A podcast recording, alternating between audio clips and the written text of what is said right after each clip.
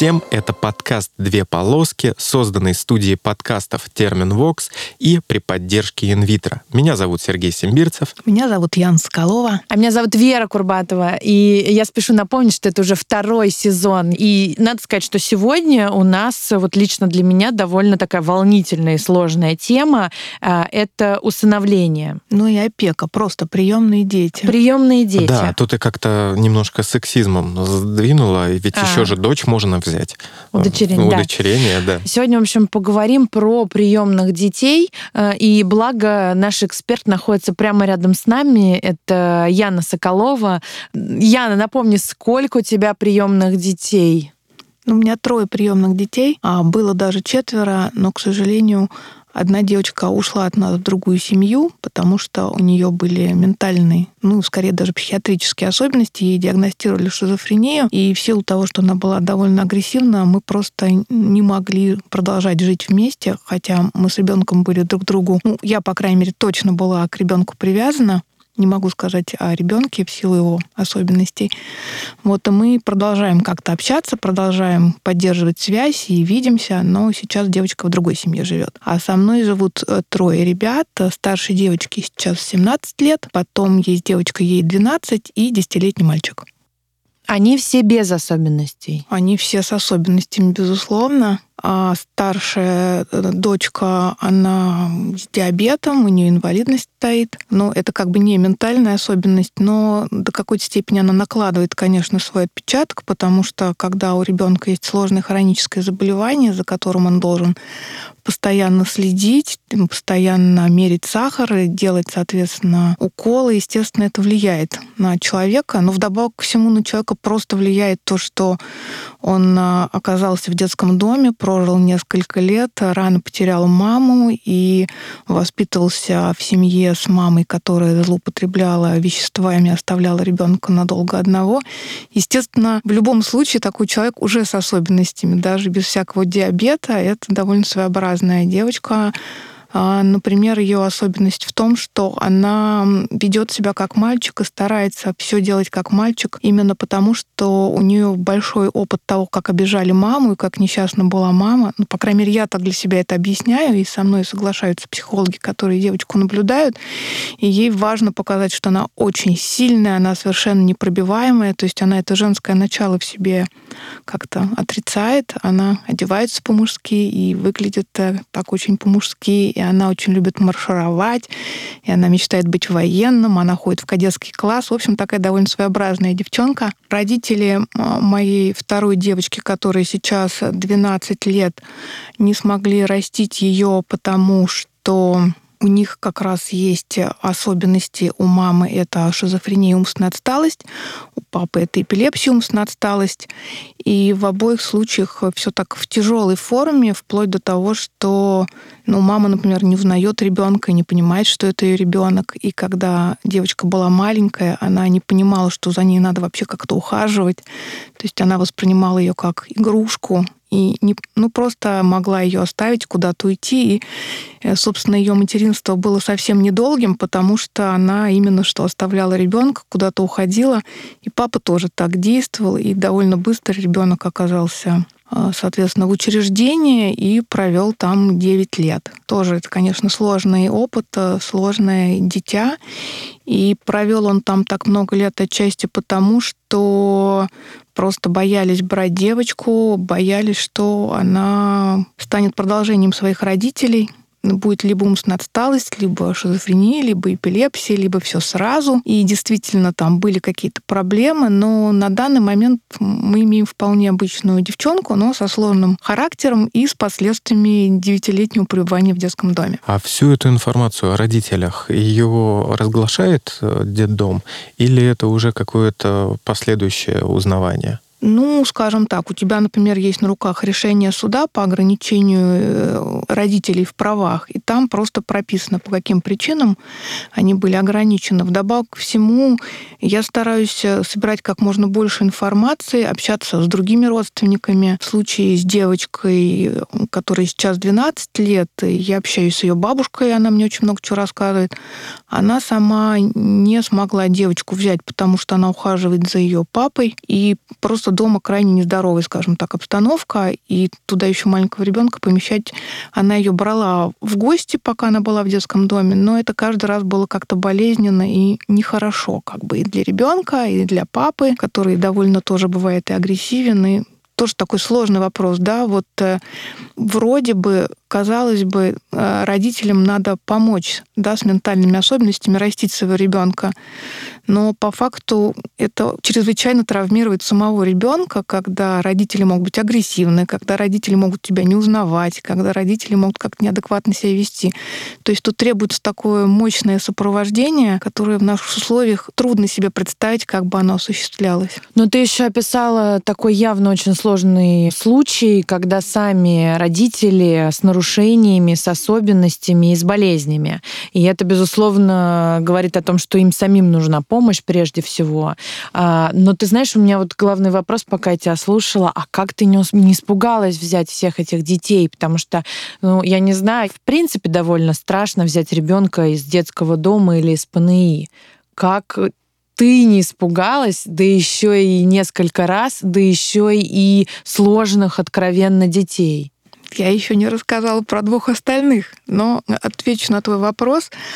А, не знаю, я очень большой оптимист, наверное, по своей природе во-первых. Во-вторых, я все-таки, конечно, с этими детьми общалась, я их видела, я их увидела сначала по видеороликам, которые делали различные благотворительные организации. Сейчас, если вы залезете в интернет, вы сможете там найти множество пиар-роликов, да, есть большой сайт «Измени одну жизнь», который ездит по детским домам, снимает детишек. Есть какие-то другие программы, есть большие передачи, где просто часовые выпуски, например. Старшую дочку я увидела в программе петербургского телевидения «День ангела» она называется. Там в течение часа ребенка снимают, ну, самые лучшие стороны, какая только возможно. Очень сентиментальная передача с очень красивой жалобной музыкой. Я тогда была неопытная, в общем, отчасти поддалась этому пиару. Но правда в том, что те проблемы, с которыми мы столкнулись, ну, в целом они решаемы. То есть из, скажем так, из четырех сложных детей абсолютно нерешаемым для меня оказался один ребенок в силу, опять же, того, что он э, оказался агрессивен очень к остальным детям. Да. Но я согласна с тем, что в целом один сложный ребенок это уже целая история, а несколько сложных детей это еще более сложная история. Ну, мне хотелось изначально просто помочь. Мне казалось, что во мне много там любви, и как-то я смогу к этим детям относиться как к своим, и все будет хорошо у нас.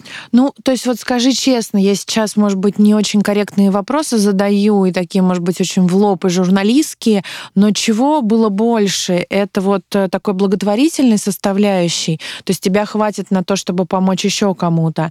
Э, это было жгучее желание иметь еще детей и еще детей, и, в общем, все дети хороши, неважно, какие у них них особенности. Или, возможно, это была какая-то третья причина, может быть, ты компенсировала тоже какие-то свои истории. А, не будем про, про, про это говорить, просто вот э, какие варианты оказались твоими в принятии решения? Ну, во-первых, да, это желание иметь еще детей, при этом как бы их не рожая. Ты смотришь э, базу данных, да, и там самые разные дети, с самой разной внешностью, самыми разными особенностями. Ты думаешь, ну это интересно, попробовать растить и вот такого ребенка, и вот такого ребенка. Если бы они все были моими, как бы это было.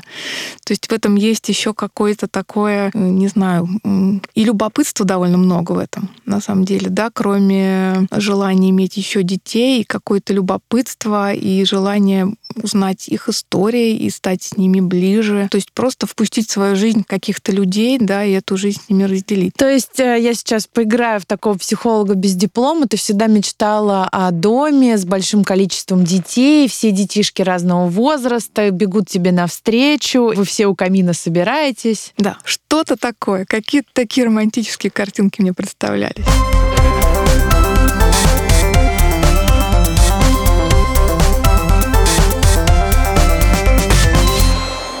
Кстати говоря, да, получается, что у тебя есть свои дети, Ян, да, но и есть и приемные, а у некоторых людей стоит диагноз бесплодия, и, следовательно, приемные дети — это их шанс получить ребенка. И я так понимаю, что, а, да, так как база, она довольно-таки обширная, да, это не значит, что все дети, допустим, с особенностями, потому что, ну, есть люди, которые не готовы сталкиваться с какими-то проблемами, потому что, ну, у них может быть само по себе проблема, то, что они бесплодны, да, и добавлять им еще какие-то, но они понимают, что не потянут. Вот, но это же не значит, что не надо смотреть в сторону приемных детей. Я вот к чему. Что... Да, я опять-таки тоже не отвечаю за всех, но мне кажется, что в большинстве своем родители хотят, э, или будущие родители хотят взять э, ребенка, который прожил в детском доме до тысячи дней. Ну, а... В основном, конечно, хотят взять новорожденных. И, собственно, о том и речь, что когда мы смотрим в базу, мы видим детей, которых почему-то не взяли. То есть те дети, которых хотели взять бесплодные пары, это обычно новорожденные дети, и их забирают сразу уже буквально из роддома, а дети, которые по каким-то причинам остаются в базе, в основном это дети уже с какими-то особенностями, и что-то с ними там, или с их историей, да, что-то немножко не так, что напугало этих потенциальных родителей, и они почему-то вот оказались в детском доме. Потому что, конечно же, когда мы представляем себе, например, вот с нами что-то случится, и что будет с нашими детьми, ну, мы понимаем, что наши дети окажутся у наших друзей, родственников. Они ни в какой детский дом не попадут. То есть, если ребенок попал в детский дом, значит, там изначально какие-то довольно серьезные нарушения или у самого ребенка, или в той структуре жизни, в которой этот ребенок находился, да, что почему-то никого не осталось. Почему? Да, это всегда какие-то нехорошие истории. То есть, по сути, ты сталкиваешься с очень сильным неблагополучием сразу. Но нельзя забывать о том, что э, дети, которые провели от тысячи дней и больше больше в детских домах, они точно совершенно имеют какие-то нарушения, какие-то особенности. И тут я как раз хотела бы задать вопрос Яне. Вот когда ты смотришь анамнез и когда ты смотришь карточку такого э, ребенка из детского дома, на что следует обратить внимание? У меня ощущение, что там замалчиваются какие-то диагнозы, а каких-то в принципе не говорится, и это такой кот в мешке. Вот, наверное, этого я боялась бы больше всего. То есть не непонятно на самом деле, какого ребенка ты берешь, с какой историей, чего от него ждать. А, но тут все сводится к твоей мотивации, если честно. То есть одна история, если ты хочешь взять здорового ребенка. Другая история, если у тебя есть желание просто помочь ребенку. Тогда тебе в сущности вообще не важно, что там, какого именно кота в мешке ты берешь. Так или иначе, самим фактом того, что ты его берешь, ты ему уже поможешь. Ну, конечно, хочется, чтобы все было прозрачно. Вообще при потенциальных приемных родителей есть возможность собственной экспертизы. Они могут называть собственных врачей, которые бы посмотрели на ребенка. Но в этом есть что-то такое, знаете, будто мы выбираем себе что-то. Не очень-то это красиво. Я как раз хотел провести немножко дурацкую параллель. Это получается как э, машина на вторичном рынке да, перед покупкой э, вроде человек в объявлении пишет, что все хорошо, не бито, не крашено, да, потом приезжает потенциальный покупатель со своим экспертом, вот они начинают толщиномером мерить краску, да, это вот примерно ну, да, в ту же степень мы, получается, и как-то это уйти. перед ребенком так Плюс противно. все-таки, да, опять-таки, если мы говорим о диагностике, ну, если говорить о полной диагностике, да, и э, эксперт может только осмотреть, а по идее тогда бы надо было брать и кровь, да, на анализы какие какие-то, ну, даже понятно на какие, но просто это же инвазивная вещь, то есть это тем более неэтично. Это сложный действительно момент. Сложный момент, да. Даже если ты, например, берешь только психиатра, да, чтобы он оценил состояние ребенка. Но вот он оценил, что у ребенка там что-то, что есть подозрение, что он как-то аномально развивается. Ну и что дальше? Что это значит, что ему надо там остаться и ждать каких-то других гипотетических родителей, которые, скорее всего, никогда за ним не придут, да? То есть все-таки в тот момент, когда ты уже на какого-то ребенка, условно говоря, запала, как-то он тебе уже понравился, ну, все-таки кажется, что надо его взять. Ну, другое дело, если действительно у тебя нет детей, нет опыта, да, ты боишься, что ты просто не справишься со слишком сложной ситуацией, тогда, конечно, надо быть повнимательней. Ну как? Ну, по твоим ощущениям, сколько в этих анамнезах э, всего э, наврано? Э, я имею в виду, что берешь с одними особенностями, а по факту там вылезают совершенно другие.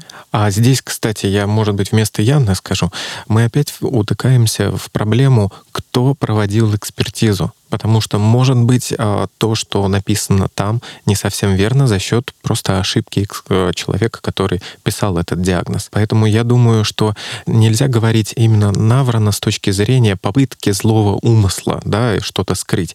Возможно, что это просто неправильно из-за ошибки а, человека. Да, я имею в виду некомпетентность, потому что, конечно, когда всем ставится умственная отсталость без разбора или там шизофрения, э, ты поди разбери, что из этого расстройство аутистического спектра, что там, я не знаю, СДВГ или какие-то вот э, еще диагнозы, которые у нас э, существуют. У меня, кстати, вопрос. А насколько легко вообще приемные родители могут взять ребенка? Ну, то есть не то, что очередь там выстраивается, да, до мавзолея, а именно, допустим, человек из, э, ну, неполной семьи, да, там может ли только отец взять ребенка, да, или только мать будущая взять ребенка. Ну, я сама это... не полная семья, я одна ращу своих детишек. Безусловно, тебе приходится проходить через всякие комиссии. Раньше было проще, но чем дальше, тем более сложным становится этот процесс. То есть, э, если раньше были какие-то ограничения, по-моему, до 8 детей в семье, то сейчас, если у тебя уже два ребенка, для того, чтобы взять третьего ребенка, тебе нужно будет уже проходить через комиссию даже в полной семье.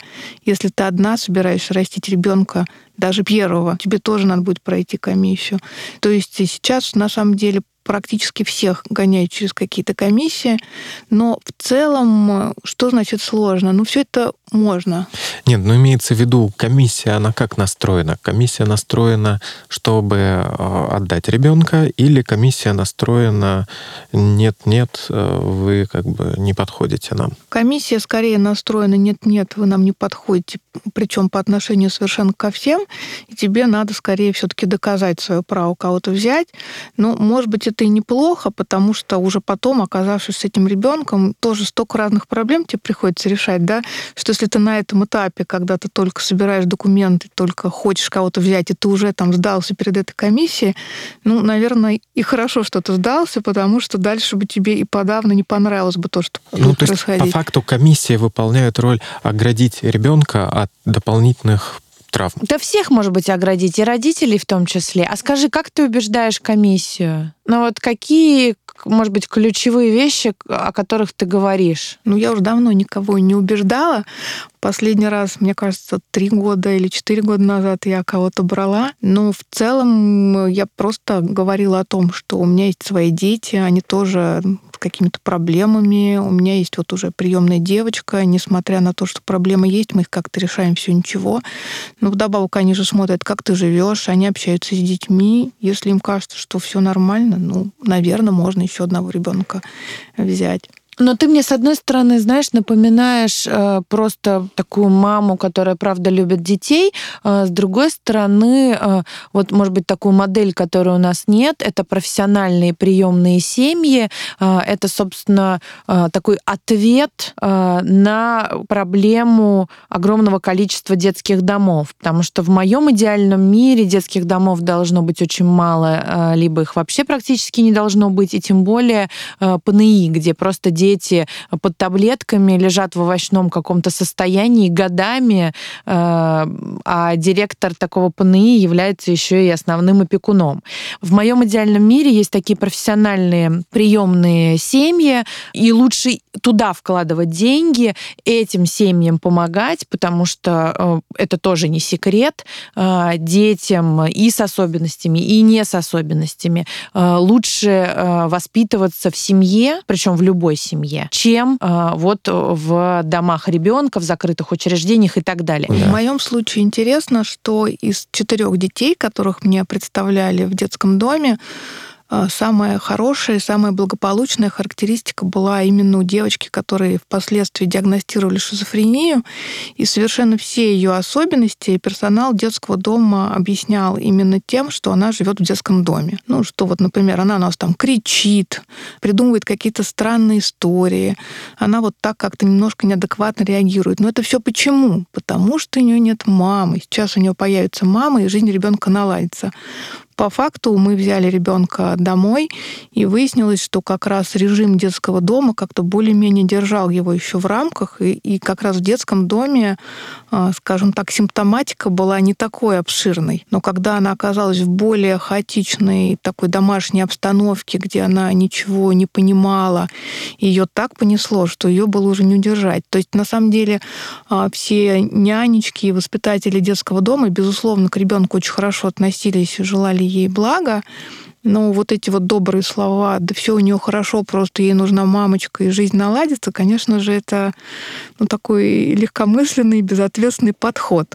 А про остальных детей мне, в сущности, вполне честно все рассказали, и те проблемы, которые видели в детском доме, ну, они у нас и есть. То есть ничего такого сверхнового не обнаружилось даже и наоборот, а в случае вот со старшей девочкой и девочкой, которая сейчас 12, ситуация оказалась лучше, чем я думала. И, кстати говоря, в медицинских офисах инвитро действует наш промокод «Две полоски», и вы можете получить довольно-таки неплохую скидку в 20% на некоторые услуги. Да почти на все. Ну, конечно. Все подробности вы можете узнать по ссылке в описании подкаста. И не забывайте, что имеются противопоказания. Обязательно получения консультации специалиста. И также обращаем внимание, что постановка диагноза по результатам лабораторных исследований должна выполняться лечащим врачом.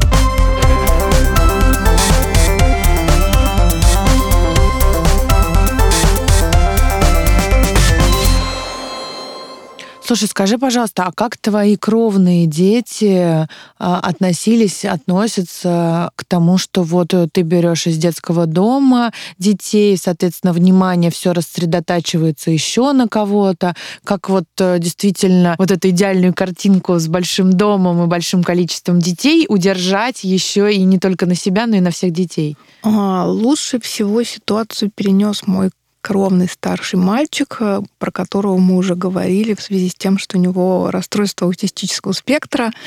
А на самом деле он с большим интересом отнесся ко всем детям и ко всем историям. И что бы у нас ни происходило, он так немножко дистанцирован всегда. То есть он эмоционально не очень в это втягивается, и у него много любопытства по отношению к происходящему. И я бы даже сказала, что ему это во многом помогло. Это стало для него какой-то личной психотерапией, что вот он видит, насколько разными бывают дети, насколько разными бывают ситуации, и в сущности, может, его проблем не так уж существенно по сравнению с проблемами этих детей. А с ними вообще обсуждала? Безусловно, а ну конечно, ну что же так вот приведу кого-то домой, здравствуйте. Это вдобавок ко всему дети, они проходят тоже комиссии, на них тоже смотрят, и они, у них тоже спрашивают, готовы ли вы к этому.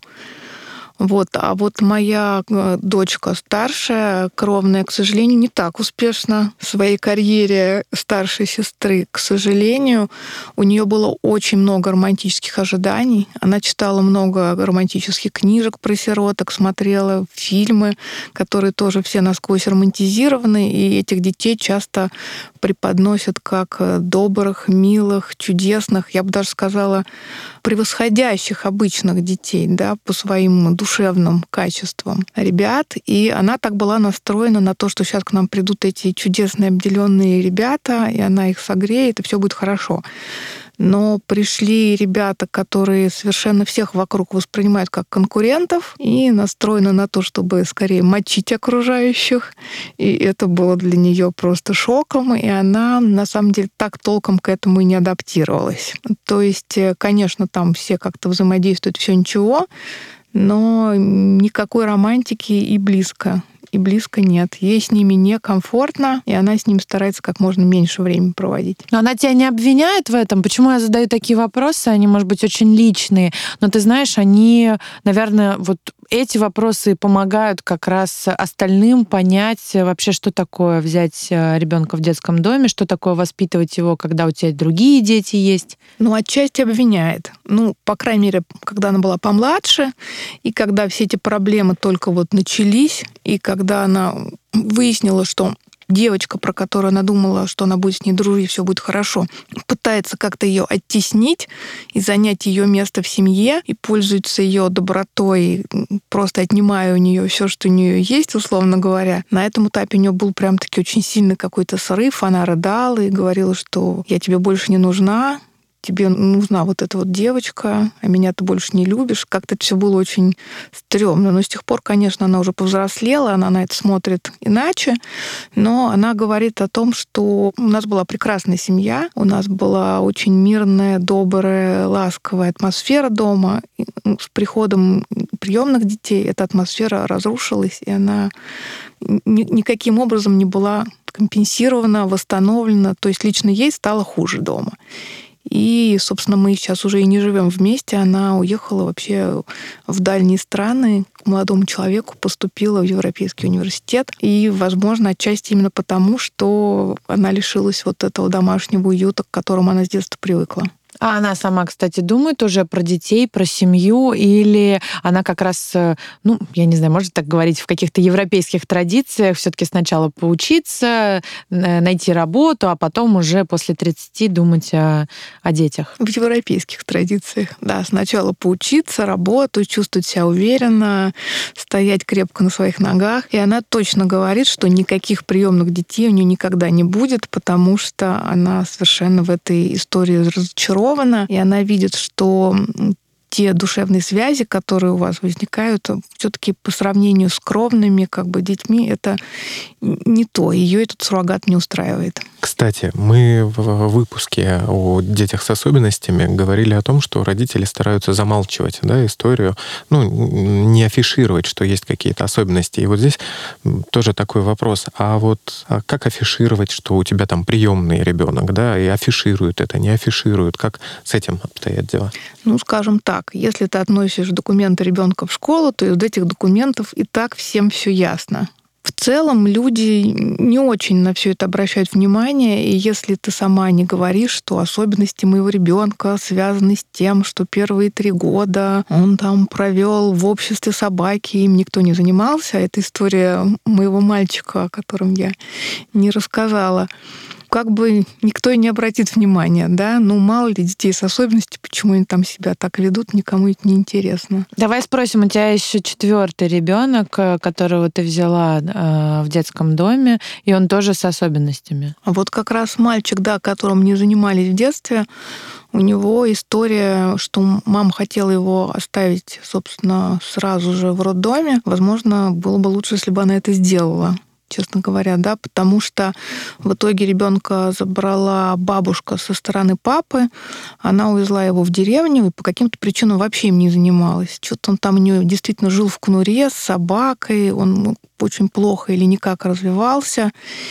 И к моменту, когда они вернулись в город, ему было три года, он э, не говорил, он как-то толком не ходил, он не умел пользоваться там ножом и вилкой, то есть он э, спал с собакой, ел с собакой, и вот в таком состоянии его, соответственно, обнаружили соседи, которые донесли опеки. Но ребенка при этом никто не изымал, просто опека пришла поговорить с бабушкой о ситуации, и бабушку убеждали, что надо показать ребенка докторам, надо устроить его в садик. Бабушка на этом этапе как-то замкнулась, и когда ребенок заболел, она его отправила по скорой помощи в больницу и отказалась забрать. Просто сказала, что что-то с ребенком не то, она это сама видит, как-то он развивается необычно, и она считает, что им должны заняться специалисты, она недостаточно для этого квалифицирована.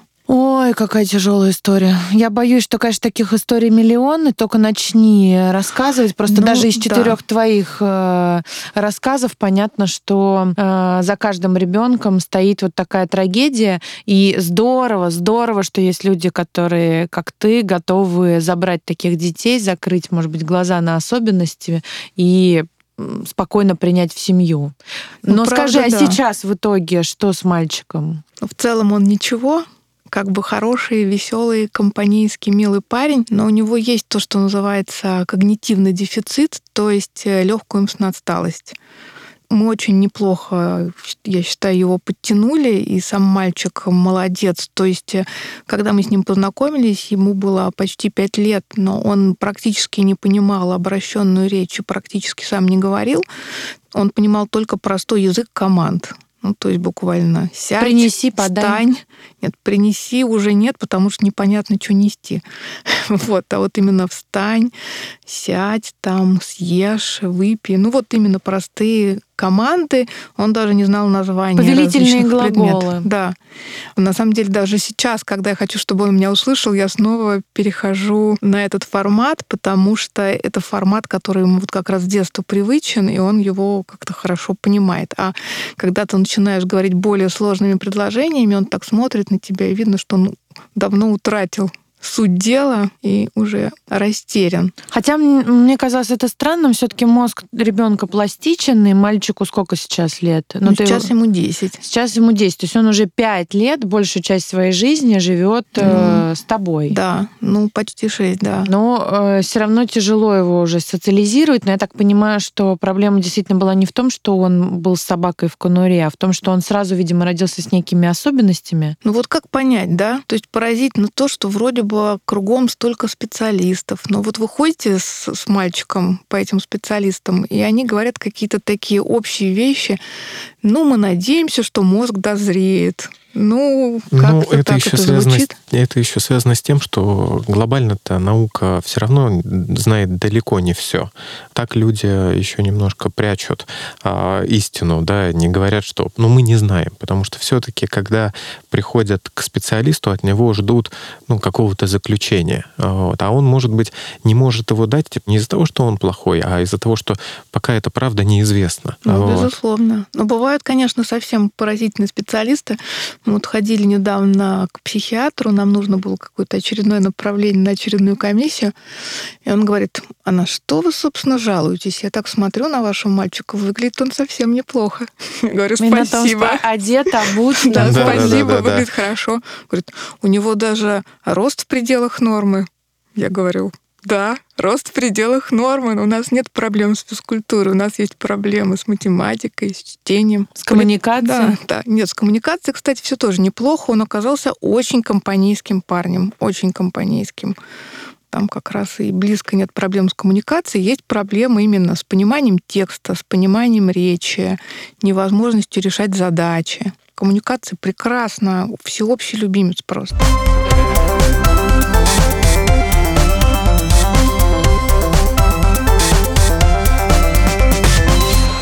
Слушай, а соседи, а друзья, вот как ты с ними э, общаешься, или они уже давно знают про тебя как про человека, который э, берет э, детей в детском доме, в общем, никто не удивляется? Ну, мои друзья, конечно же, и так все про меня знают, поэтому нет никаких вопросов. И у меня очень много друзей среди приемных родителей. Я бы даже сказала, что с тех пор, как я занялась приемными детьми, мои друзья в основном и есть приемные родители, потому что у нас очень много общих тем, и нам много что есть обсудить, мы хорошо друг друга понимаем. Вот, что касается соседей, никто ни о чем меня не спрашивает, поэтому нет такого вопроса. Ну, то есть, давай э, так я задам вопрос. Э, был ли какой-нибудь буллинг в твою сторону или в сторону твоих детей? Была ли какая-то травля? Были какие-то, правда, личные оскорбления, когда тебя называли там э, человеком, который лишь бы взять детей, и вот нарожала своих, взяла еще, значит, и тут развела тут нам? У меня были большие проблемы в связи с девочкой, у которой диагностировали шизофрению, когда я поняла, что мне придется, к сожалению, ребенка ребенка передать куда-то, что больше она с нами жить не может, иначе мы как семья просто закончимся. Вот здесь действительно самые разные люди стали говорить мне о том, что я должна была понимать, на что я иду, и это безответственно так относиться к ребенку, что если я его взяла, то это мой крест, и я должна его уже тянуть. Ну, самые разные были высказывания, и ну, это было тяжеловато. Но меня никто никогда не травил просто из-за того, что я взяла приемных детей. Нет, в основном люди к этому относятся я бы даже сказала, с уважением. Я бы даже сузила. Не просто люди, а может быть родительский комитет. А, я же говорю э, не о том, что тебя воспринимают, вот взяла ты детей или не взяла. Скорее, если у твоих детей есть особенности, а эти дети входят э, в школу, где есть другие дети, то родители этих детей могут сказать, слушайте, а мы не хотим, что это у нас вот тут э, Петя с особенностями развития тормозит наш класс, и, соответственно, вся эта эта злоба льется на тебя. Вот такое было? Мои старшие девочки ходят в районную школу. И я бы сказала, что контингент районной школы таков, что мои девочки на общем фоне очень неплохо выглядят. Очень неплохо. То есть у нас, безусловно, были самые разные истории, вплоть до того, что, например, моя дочка, которая делает себе уколы инсулиновые, соответственно, носит шприцы, была объявлена наркоманкой, и меня из-за этого там куда-то вызывали, почему она себе делает уколы.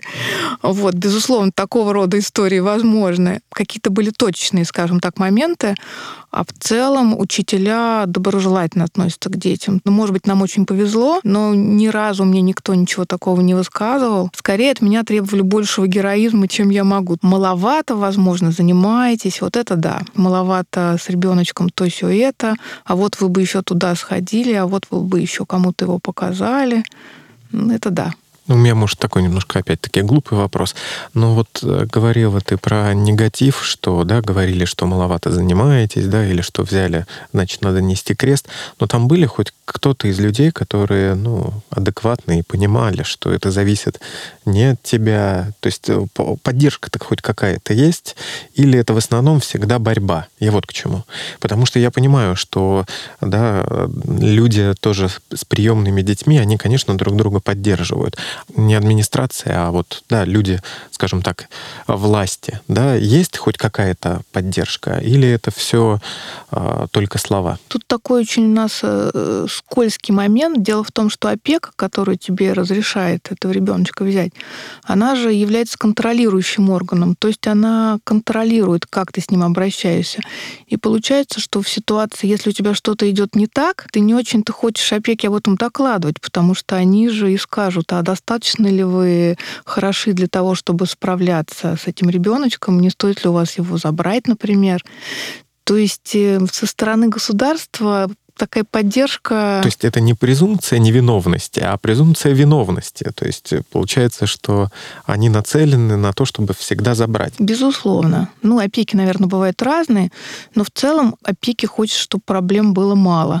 И если она видит, что есть проблема, она пытается решить ее так радикально. Тоже, Давайте да? ребеночку вернем обратно. И... Замечательное решение проблемы, да? Давайте вернем в и так в проблемную среду, да, из той, где эта проблема решается. Ну, ну потому что, Сережа, гораздо проще рассуждать э, с точки зрения буквы закона и как надо, как не надо. А очень сложно думать э, в этот момент о ребенке, о том, как ему будет лучше, э, и вообще, что такое связи, которые ты вот взял и нарушил.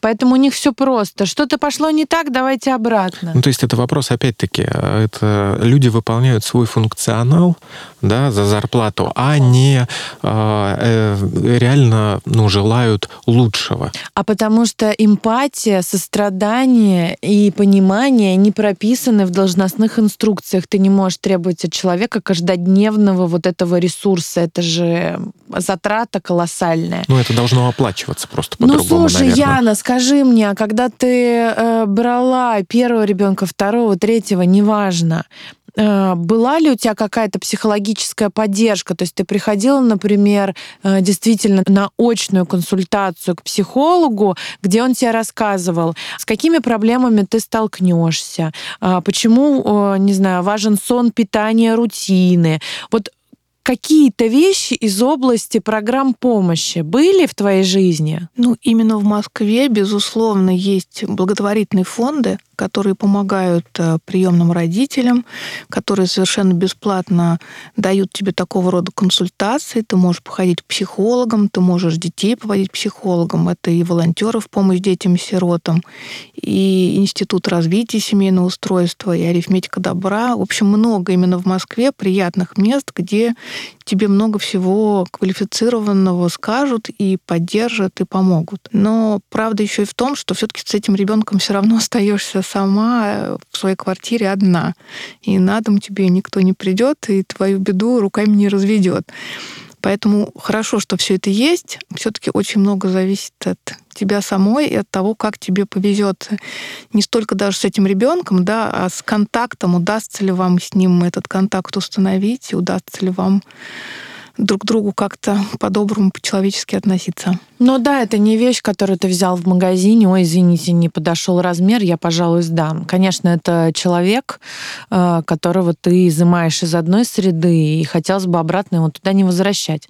Но, кстати, о плюсах пандемии, я думаю, что огромного количества фонда теперь это поддержка в том числе и онлайн, и слава богу, что появляется э, доступ э, к дистанционной помощи.